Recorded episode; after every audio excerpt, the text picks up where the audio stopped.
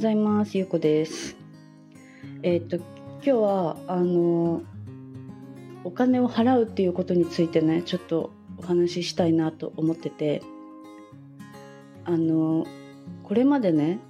私今までまあ私だけじゃなくて誰もがそうだと思うんですけどいろんなものをねあの購入して生きてきてると思うんですよ。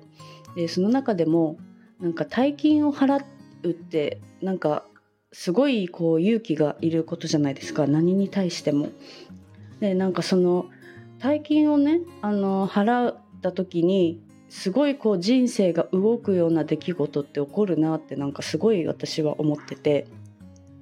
でまあもちろんその大金がいくらからかっていうのもね人によって違うと思うんですけど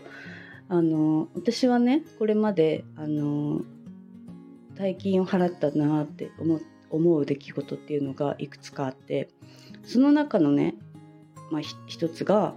あのバハマのドルフィンスイムのねツアーなんですよ。でそれがねえっ、ー、とアメリカのアメリカから船に乗ってバハマの領域に入ってで船の上で1週間過ごすっていうツアーなんですよ。なんかバハマの島国には上陸はしないんですけどバハマの領域に入るっていうツアーででそのツアーがね1週間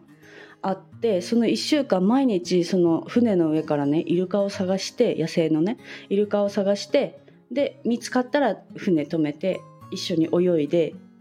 で船の中にベッドとかもあるからそこの中で寝泊まりしてご飯を食べてで船の上って電波がね届かないんですよ。なのであのもうそこの参加者たちと会話をするだけのねツアー会話をすることしかもうやることがないんですよあとは本を読んだり各自で。っていうことをね1週間するツアーに参加した時にそのツアーの費用がね25万円ぐらいだったんですよ当時ね。えっ、ー、と何年前だったかな？初めて行ったのは多分45年前だったかなと思うんですけどで今今もそのツアーねあのコロナが終わって再開して今行って行ってる友達その時に当時出会ったお友達とかは今年また行っててこの間今はねもうあの円安とかいろんなその金額の値上げとかがあって今はねそのツアー40万円ぐらいするらしいんですけどであのそのツアーはねアメリカから出発だからアメリカまでの航空券も買わないといけないんですよね。まあ、往復であの十何万円ねしたんですよ当時ね。まあ、今だったらもっと安く買おうと思えば買える気もするけど。でそのだからツアーの25万円と合わせて30万円40万円近い金額を払ったんですよ。それでも私は行きたいと思って行ったんですけどでそれでねその時にやっぱりそれぐらいの金額を払ってくる人たちだから何て言うんだろう。なんか普段出会えない人たちと私は出会えたんですねそこで。でなんかそのもう電波が届かないから一切そういうインターネットもつながずに人と関わるっていうのがねなんかすごいすごい今までやったことない体験だったなと思ってでそこでそこであのサーフィンをね始めるきっかけもできたんですね。そうでなんかあの時にあの時にこう言ってなかったらどういう私人生になってたんだろうなっていうことが結構いっぱいなんかそう考えることがあったからなんかそのもちろんそのドルフィンスイムのツアー自体もすごい良くてでそこで初めてなんかイルカとこんなに近くで泳げるんだっていうのを知ってねなんかバハマのイルカって世界一フレンドリーって言われてて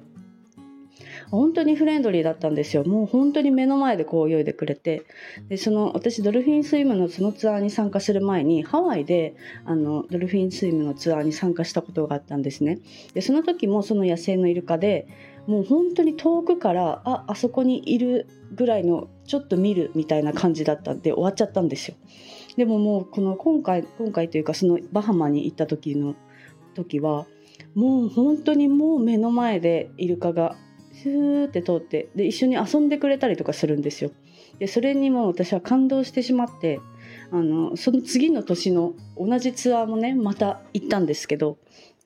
でそこから私は野生のイルカと泳ぎたいっていう気持ちがいっぱい出てきたからあの世界一周をねした時もあのイルカと泳げる野生のイルカと泳げる場所を探してあのいろんな国で泳ぐっていうのをやってその世界一周した時は、えーと、最初エジプトでもあの野生のイルカと泳げるところがあって昨日か昨日昨日かな？昨日のあの